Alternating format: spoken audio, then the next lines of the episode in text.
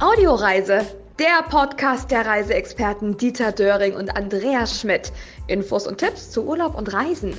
Die Audioreise Usbekistan, eher der zweite Teil. Und äh, wir befinden uns momentan schon mitten in Usbekistan, haben einen Gesprächspartner aus Samarkand. Das ist ähm, Eubek Ostanov. Er ist dort Geschäftsführer einer Reiseagentur. Doka Tours heißt das, hat schon sehr, sehr viel auf seinem YouTube-Kanal, auch unter Doka Tours, veröffentlicht. Er kann sehr gut Deutsch sprechen, ist im Tourismus tätig und kommt, wie gesagt, aus der Stadt Samarkand. Und wir haben schon im ersten Teil sehr viel über Samarkand und auch über Taschkent, die Hauptstadt von Usbekistan, gehört. Wir haben schon über die Nationalgericht gesprochen, über Plov und auch schon über ein bisschen über Religion und Sehenswürdigkeiten. Da wollen wir jetzt auch ein kleines bisschen ansetzen, wollen aber erstmal kurz klären, wie das denn aussieht, wenn wir jetzt nach Usbekistan kommen. Wir möchten dort Urlaub machen und ähm, dann geht es ja meistens ums Geld, Eubek. Das heißt also, mit was kann ich denn bezahlen, wenn ich dort komme? Muss ich Geld wechseln oder nimmt man dort auch Euros und äh, Dollars zum Beispiel? Ja, hallo nochmals. Ähm, das ist eine sehr praktische und gute Frage, die ich immer gestellt bekomme, beziehungsweise ich habe mich immer gewundert, warum solche Fragen. Äh, erstens, ja, über Usbekistan weiß man wenig im Westen und ähm, manchmal äh, ich arbeite ja seit 14 Jahren als Reiseleiter auch, obwohl ich mein Reiseunternehmen habe. Und da habe ich immer so äh, unterschiedliche Situationen gehabt. Ein, ein äh, Gast hat äh, 600 Dollar in äh, 1 Dollar Schein gebracht. Und das war wirklich schwierig. Schwierig in dem Sinne, also für ihn, dass er wahrscheinlich äh, nicht auf einmal das machen konnte. Also bei uns in Usbekistan Spielt keine Rolle. Man kann auch mit Euro kommen oder mit äh, Schweizer Frank oder auch mit Dollar und das muss man nicht äh, irgendwie zerlegen, also mit 1-Dollar-Schein und so weiter oder ähm, der einzige Punkt, den man berücksichtigen muss, ist, dass man keine Münzen hier äh, äh mit Münzen nicht bezahlen kann. Und mit mhm. Münzen kann man auch nicht im Schwarzmarkt tauschen. Früher, also bis vor fünf, bis vor fünf Jahren, es gab Schwarzmarkt. Und Schwarzmarkt und offizielle Kurs, das war Himmel und Erde, also großer Unterschied. Und als Reis, Reiseunternehmer, als äh, Geschäftsmann habe ich auch öfters Schwierigkeiten gehabt, weil wenn ich äh, von meinen Gästen, von meinen Touristen für die Tour äh, in Euro bezahlt bekomme, den äh, also Preis, diese Tour, da musste ich nach dem offiziellen Kurs in die usbekische Währung, die Sum heißt, tauschen.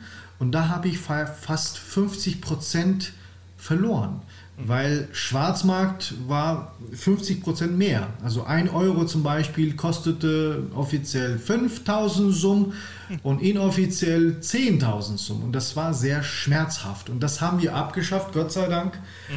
Ähm, trotzdem gibt es heutzutage Schwarzmarkt, aber zwischen Schwarzmarkt und offiziell gibt es kaum Unterschied. Das sind ein paar äh, Peanuts, also mhm. wirklich Cents. Mhm. Und äh, ja, Euro, Dollar, Frank kein Thema. Ähm, wenn man hier ist, dann in fast in jedem Hotel kann man in der Wechselstube äh, Geld wechseln. Äh, man muss nicht auf einmal 100 oder 200 oder manche 500 tauschen. Also das lohnt sich nicht. Man mhm. kann jeden Tag tauschen, also am Anfang für eine Person wahrscheinlich 50 Euro. Äh, Im Moment ist ein Euro 12.700 zum ungefähr so. Und äh, überhaupt in Usbekistan als Tourist äh, zu kommen und hier zu sein, ist sehr billig, beziehungsweise äh, Restaurants und so weiter für europäische Verhältnisse sehr günstig. Da habe ich dann gleich auch nochmal eine Frage dazu. Dann sage ich ja. auch von meiner Seite für Teil 2 äh, der Audioreise auch nochmal Hallo an äh, Eubek. Äh, was was bezahle ich denn für Essen und für Trinken bei euch in Usbekistan? Also ähm, wenn du alleine in einem schönen Restaurant bist, also Mittelklasse, in Samarkand zum Beispiel, also äh, kleines Süppchen, äh, etwas so Schaschlik oder Hauptgericht. Und äh, bei uns äh, essen wir normalerweise nur ein Gericht mit viel Fleisch und ohne Kuchen und so weiter. und auch kein Bierchen, sondern richtig Wodka oder Cognac, also pro Person so 400, 500 Gramm, ähm, Milliliter, wir sagen aber Gramm. Äh, dann würde das ungefähr, wenn das Essen wirklich gut ist, äh, 10, 10 Euro kosten. 10, 10, 12 Euro maximal. Okay. Es gibt natürlich auch die äh, Restaurants, die wirklich so High Class und so weiter äh, mit Halligalli, äh, mit Dancern und so weiter. Das würde wahrscheinlich auch da Maximum äh, ja, 25, 30 Euro kosten. Aber das ist wirklich High Class äh, in Samarkand. In Taschkent wahrscheinlich. Übrigens in Taschkent, jetzt äh, äh, im Unterschied zu den anderen Städten wie Samarkand, Bukhara, Chiva, in Taschkent sind die Preise und überhaupt die Unterschiede zwischen Restaurants ist einfach immens, also immens, also riesengroß. Also es gibt Okay. wirklich sehr schöne Restaurants. Meistens, sie haben keinen Namen, also sie haben nur äh, so eine Schrift, heißt äh, nationale Gerichte, also Milli Ta'amlar auf Usbekisch. Und da ist wirklich, also diese Vielfalt, dieser ähm, Geschmack wirklich super gut und der Preis ist einfach lächerlich günstig. Okay. Ja. Ist es denn eigentlich auch richtig, dass man doch äh, etwas trinkfester sein soll, wenn man mit äh, Usbeken zusammenkommt? Also es kommt drauf an. Also wenn du gut befreundet bist, äh, dann wenn die Person auch die deutsche europäische Mentalität versteht, dann weiß er Bescheid, dass dieser Gast diesen Wettbewerb nicht, nicht mitmachen kann, weil das ist Gewohnungssache. Also ein normalsterblicher Usbeke kann locker äh, in eine Stunde, zwei Stunden, also äh, eine ganze Flasche Wodka reinhauen und da passiert nichts. Äh, wie gesagt, ähm, musst du nicht, aber wenn du das Ja. kannst, dann ist es. Dann Ja, wird mir vertraut. ja, naja, nein, nein, nein. Nein, weil bei uns wird nicht gezwungen, aber kommt drauf an, mit wem du sitzt. Also wenn du mit mir sitzt, dann äh, trinken wir wahrscheinlich so 150 Gramm pro Nase und das verkraftest du locker vom Hocker. Okay. Pro Glas, ja, vielleicht. Äh. Ja. Es gibt ja auch besondere Sitten, äh, sage ich jetzt mal, ähm, äh, gerade in Bezug auf die strenger gläubigen Muslime, Verhaltensregeln. Was, wie, wie, wie sind da so die Verhaltensregeln als Tourist, wenn ich jetzt zu euch nach Usbekistan komme? Also eigentlich gibt es überhaupt keine Beschränkungen, aber äh, wäre es angenehm, wenn die, ich sag mal so grob, Andersgläubige, sage ich mal, in einer aktiven Moschee sind. Also bei uns kann man auch, darf man auch die aktiven Moschee besuchen. Und äh, da wahrscheinlich als Frau zum Beispiel, dass man ähm, vorne ein bisschen zudeckt, dass man die Busen nicht zu sehen sind zum Beispiel. Ne? Oder äh, das kurze Ärmel, dass man ein bisschen mit einem Tuch, mit einem Kopftuch ein bisschen zudecken. Äh, aber sonst so strenge Vorschriften gibt es eigentlich nicht. Ja, auch, äh, naja, also das betrifft eigentlich nicht unbedingt Europäer, weil ich ja seit 14 Jahren mit deutschsprachigen Touristen immer unterwegs bin. Also sie sind immer so anständig angekleidet. Also es gibt aber auch Länder, wo äh, zum Beispiel viele junge Frauen kommen zum Beispiel und äh, die äh, diese Hosen sind fast Unterhosen und da wahrscheinlich ein bisschen äh, drauf achten, dass, dass die Oberschenkel zumindest zu sind und da kann man in die aktive Moschee reingehen. Mhm, Also so bis zum Knie kann man sagen, ne? Ja, genau. Ja, okay. Dieter, Ja. wollen wir noch ein bisschen in die Kultur reisen, oder? Da bist du ja so der Fachmann dafür. Ja, aber ich finde so ein paar, paar Fakten würde ich ganz gerne noch machen. Äh, Flugzeit von Frankfurt in etwa neun Stunden, kommt das hin, Eubeck? Nein, nein. Ähm, ich fliege sehr oft zwischen Deutschland und Usbekistan, also 4600 Kilometer oder 5000. Also Maximum fünf Stunden. Äh, fliegt man dahin und äh, okay. dreimal in der Woche gibt es Flüge, Usbekistan Airways äh, und das sind also montags, donnerstags und samstags. Dann gab es inzwischen vor dieser Krise, diese Pandemie und äh, Corona, äh, Flüge von München aus direkt nach Taschkent. Mhm. Mhm. Und zwar zweimal in der Woche. Okay. Ja. Okay. Ja gut, also Corona wollen wir jetzt auch gar nicht so groß jetzt thematisieren. Das äh, ändert sich ja sowieso fast wöchentlich oft. Also da sollte man dann wirklich dann auf der Seite des Auswärtigen Amtes sich über die aktuellen äh, Bestimmungen äh, auf jeden Fall informieren. Wie sieht es denn allgemein aus mit den Einreisebestimmungen? Brauche ich irgendwie ein Visa oder sowas? Nein, also deutsche Bürger brauchen kein Visum nach Usbekistan. Also viele Länder in Europa dürfen, also brauchen eigentlich kein Visum nach Usbekistan. 30 äh, Tage kann man ohne Visum reisen. Und äh, jetzt seit vor kurzem, wir sind offen und wenn man nach Usbekistan kommt, muss man diese, äh, das Ergebnis, Covid-Ergebnis negativ haben das war's. Mhm. Also das muss 27, äh, Quatsch, äh, 72, äh, bei den deutschen Zahlen sind ein bisschen verrückt. Also 72 Stunden, äh, also innerhalb von 72 Stunden muss das aktiv sein, dass das Ergebnis mhm. negativ ist. Mhm. Dann kann man okay. einfach reingehen und das Land bereisen. Audioreise. Infos und Tipps zu Urlaub und Reisen. Für wen ist denn eigentlich das Land das richtige Reiseziel? Also jetzt eher, ich sag mal, Strandurlauber ja eher nicht, höchstens Wüstenurlauber dann. Äh, Abenteurer, äh, Leute, die sich gerne äh, Kulturstätten angucken, für wen ist es das richtige Ziel? Also ich würde mal sagen, das ist eher so äh, Erlebnis- und Entdeckungsreise. Das ist äh, eigentlich auch äh, Reiseziel für, ich sag mal so, ein, ein grobes Beispiel, für studioses Leute auch ganz passendes Land. Also auf mhm. jeden Fall kein Strandurlauber hier zu sehen, wobei wir äh, mittlerweile schöne solche Seen haben, wie zum Beispiel Aydar Kulsee mitten in der Wüste. Auch darüber habe ich einen Film gemacht. Und natürlich für die äh, äh, Abenteuerreisenden, die einmal in, in seinem Leben was ganz Besonderes äh, sehen möchte, ist zum Beispiel Aralsee, ist ein Thema. Am Aralsee gibt es noch Wasser und äh, da kommen viele hin, äh, weil das ja einmal zweitgrößte äh, Binnensee der Erde war und heutzutage ist es eine Katastrophe da und da kommen viele her. Ja, ja. Hat man denn mittlerweile diese, dass das Wasser immer weniger wird im Aralsee, hat man das irgendwie in den Griff bekommen?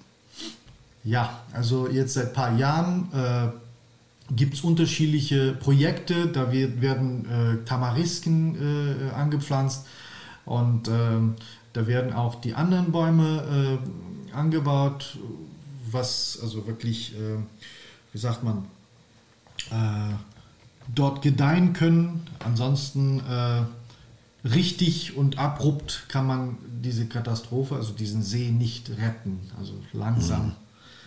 muss man alles bewalden, damit da also diese Erosion alles verschwindet und mhm. wieder beginnt, also grün zu sein zu werden. Mhm. Wie sieht es denn äh, mit den Unterkünften aus? Hotels? Äh, gibt es sie für Backpacker? Gibt es sie für, was weiß ich, drei, vier Sterne Klasse? Was gibt es bei euch? Ja, also die Infrastruktur für Tourismus wird Jahr für Jahr wirklich äh, entwickelt, wird wirklich viel gemacht und äh, zum Beispiel vor zehn Jahren, zwölf Jahren gab es in dem ganzen Land wahrscheinlich so 200 Hotels und heutzutage bestimmt ein paar tausend. In jeder Stadt äh, nach, ähm, nach typischer Art diese Städte werden diese Hotels auch entsprechend gebaut und schön verziert.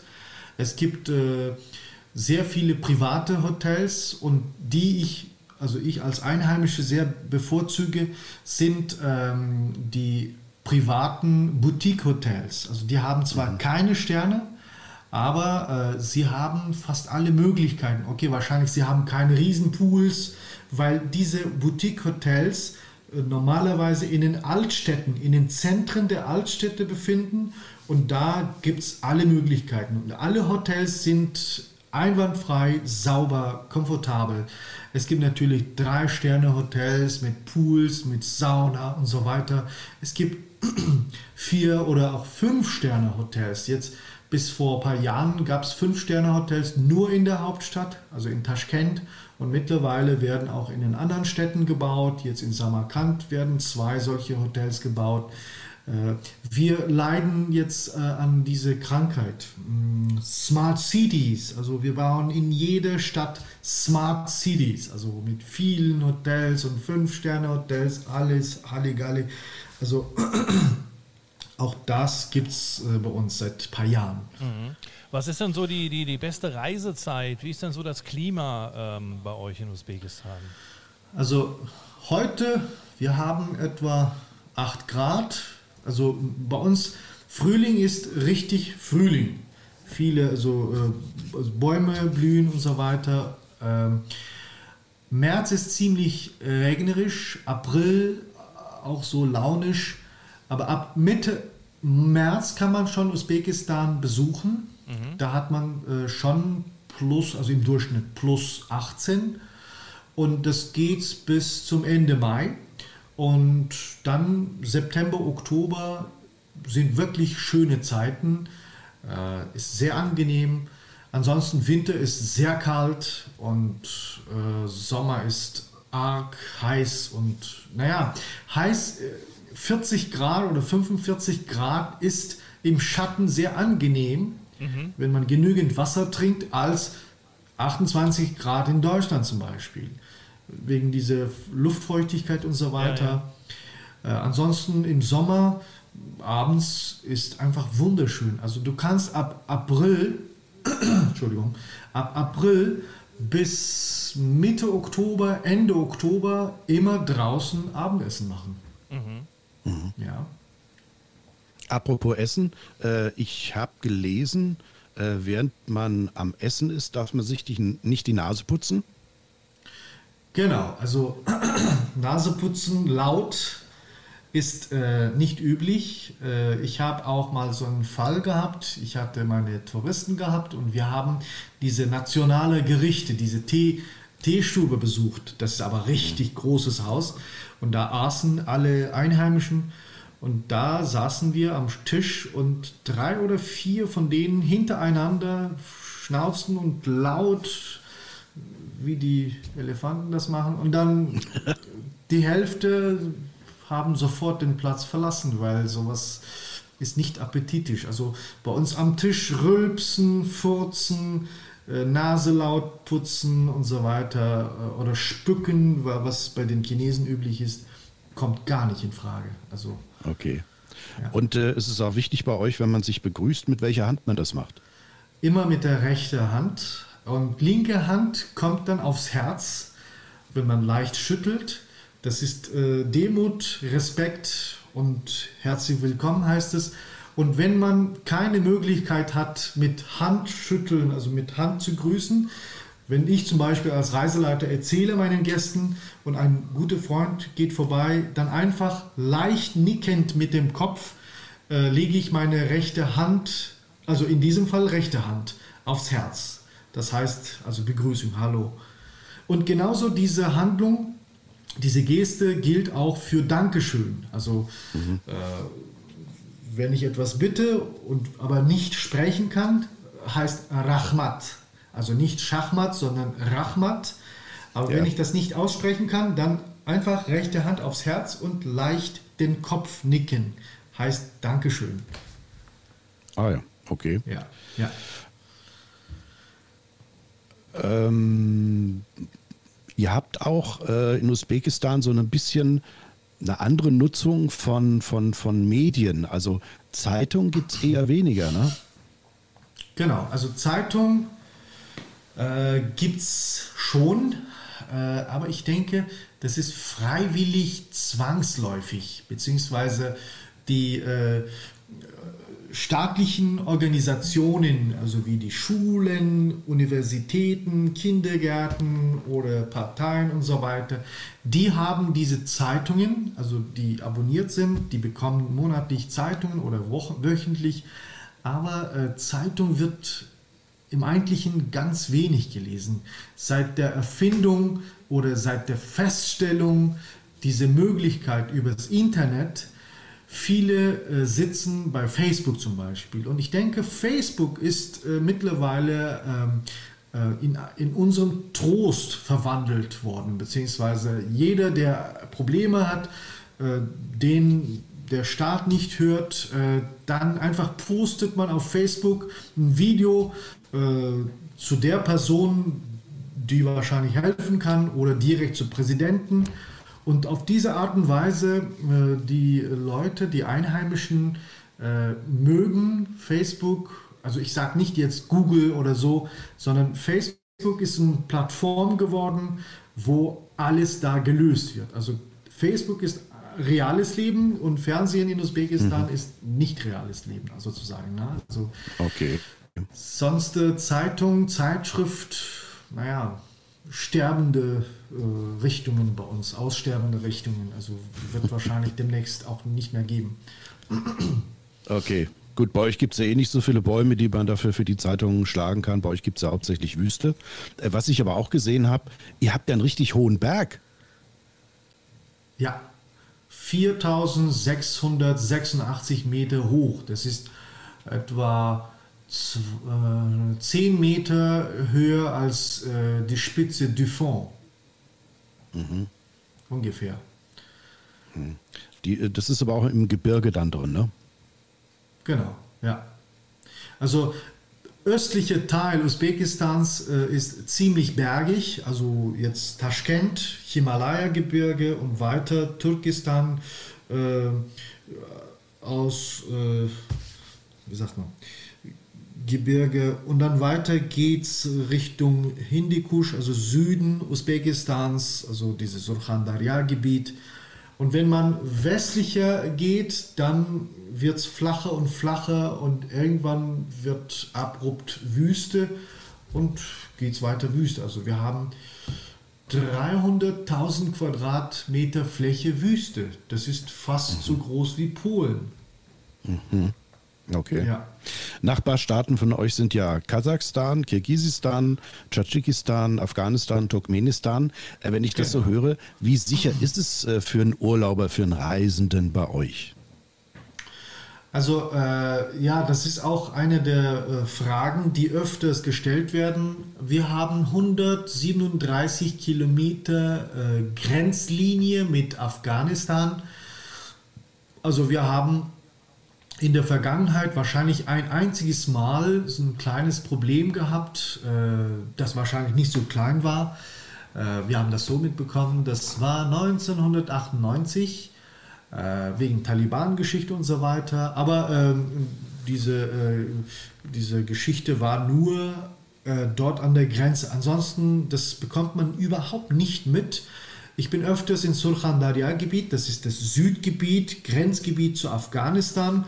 Und es gibt sogar solche schöne Sehenswürdigkeiten, Mausoleen von äh, heiligen äh, Menschen dort. Und da hinter diesem Mausoleum, buchstäblich fünf Meter, dann ist die Grenze. Also da drüben ist Afghanistan. Also es ist schon sehr sicher und ich denke, unter GUS-Staaten ist die usbekische Armee äh, zweitstärkste nach Russland. Also von okay. daher ist es überhaupt nicht gefährlich. Okay. Äh, wollen wir noch ein bisschen Werbung für dich und dein äh, Reiseunternehmen machen? Das ist äh, docker-tours.com. äh, was für Reisen bietest du an? Äh, also wir bieten Reisen äh, in ganz Zentralasien und äh, die äh, schönsten Touren, die wir auch sehr viel verkaufen, sind die kombinierten Reisen. Also kombinierte äh, Reisen wie zum Beispiel mit Kirgistan sind sehr schön und die sind wirklich interessant. Und wir haben unterschiedliche Thematik, also Kulturreisen, Abenteuerreisen, äh, Expeditions- oder Speditionsreisen nur Naturreisen oder Natur und Kultur gemischt. Ähm, äh, es gibt auch die Reisen für die Backpacker zum Beispiel oder für Radler, also die, die Fahrrad fahren. Oder wir haben auch äh, so eine Reise organisiert, wahrscheinlich kennt ihr Hamburg-Shanghai.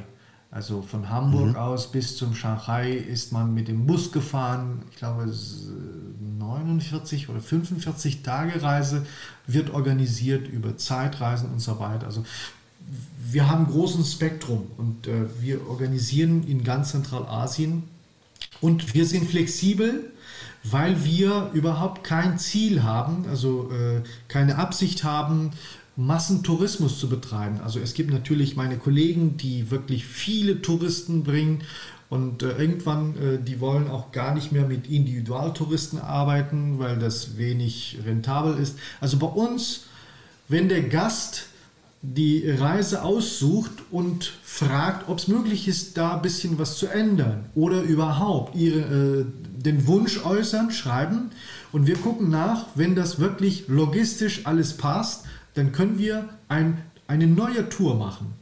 Und mhm. da spielt die Anzahl der Reisenden keine Rolle. Also, wie gesagt, ich behaupte nochmals, bestätige nochmals, wir wollen keinen Massentourismus machen. Äh, und das heißt aber auch nicht, dass unsere Touren sehr teuer sind, weil wir alles flexibel äh, machen. Nein, weil in unserem Unternehmen die äh, Fachleute arbeiten, die 15, 17 Jahre in dieser Branche tätig sind und das machen das gerne. Und äh, wir haben auch äh, in Google äh, überall, wenn man äh, meinen Namen eintippt oder Doka Tours, da kommen sehr viele Artikel, sehr viele Projekte, die wir gemacht haben. Ja, also wir haben auch mit unterschiedlichen Fernsehen Filme gemacht und es geht nicht nur ums Geld, es geht auch um die Werbung, um den Ruf, um den Namen. Mhm. Okay, sehr schön. Ähm, Andreas, hast du noch eine Frage? Weil ich bin eigentlich jetzt über Usbekistan, so habe ich das Gefühl, bestens informiert. Nö, wir haben alles geklärt. Wir wissen, dass wir von Deutschland mindestens dreimal äh, die Woche rüberfliegen können und dass es tolle Hotels dort gibt, dass ich leider für mich keinen Strand finde, aber vielleicht an einem See. Das haben wir geklärt, aber ansonsten viel wie Wüste. Und es scheint ein sehr, sehr tolles Land zu sein und ähm, ich freue mich, äh, irgendwann mal vielleicht äh, dorthin zu reisen. Gerne, jederzeit. Ich bin bereit. Ja, dann bedanken wir uns bei Eubeck Osternov, Autor, Übersetzer, ist in Samarkand geboren, äh, ist Reiseleiter für deutschsprachige Gäste und hat da auch selbst eben, wie wir es ja gerade gehört haben, eine Reiseagentur Doka Tours. Eubeck, vielen, vielen Dank für diese tollen Informationen. Ja, gern geschehen. Danke vielmals. Auch ich habe das genossen. Es war für mich äh, ein großes Vergnügen, lieber Dieter, lieber Andreas. Wenn ihr irgendwann mal noch äh, solche Informationen braucht, ich stehe gerne immer zur Verfügung. Auch zu den Fragen, die Leute wahrscheinlich stellen, äh, leicht mich zu finden übers Internet. Genau, oder eben auch bei uns. Wir haben ja, äh, erstellen ja diesen Podcast über Anchor und auch mhm. da kann man ja schreiben oder über audioreise.de kann man schreiben, aber man kann auch über die App, kann man auch direkt die Fragen einsprechen.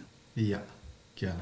Dankeschön und ganz liebe ja. Grüße. Mach's gut und bleib gesund ja. vor allen Dingen. Ne? Ja, schöne Grüße. Danke, ebenfalls. Dankeschön. Das Tschüss. war sie. Die Ausgabe. Nach Usbekistan sind wir heute gereist, lieber Dieter. Und auch diesmal gilt natürlich wieder unsere Audioreise. Einfach anklicken, liken, weiterempfehlen, egal wo man es hört. Dann sagen wir Dankeschön und Dankeschön, lieber Dieter. Bis zum nächsten Mal bei der Audioreise. Audioreise, der Podcast der Reiseexperten Andreas Schmidt und Dieter Döring. Infos und Tipps zu Urlaub und Reisen.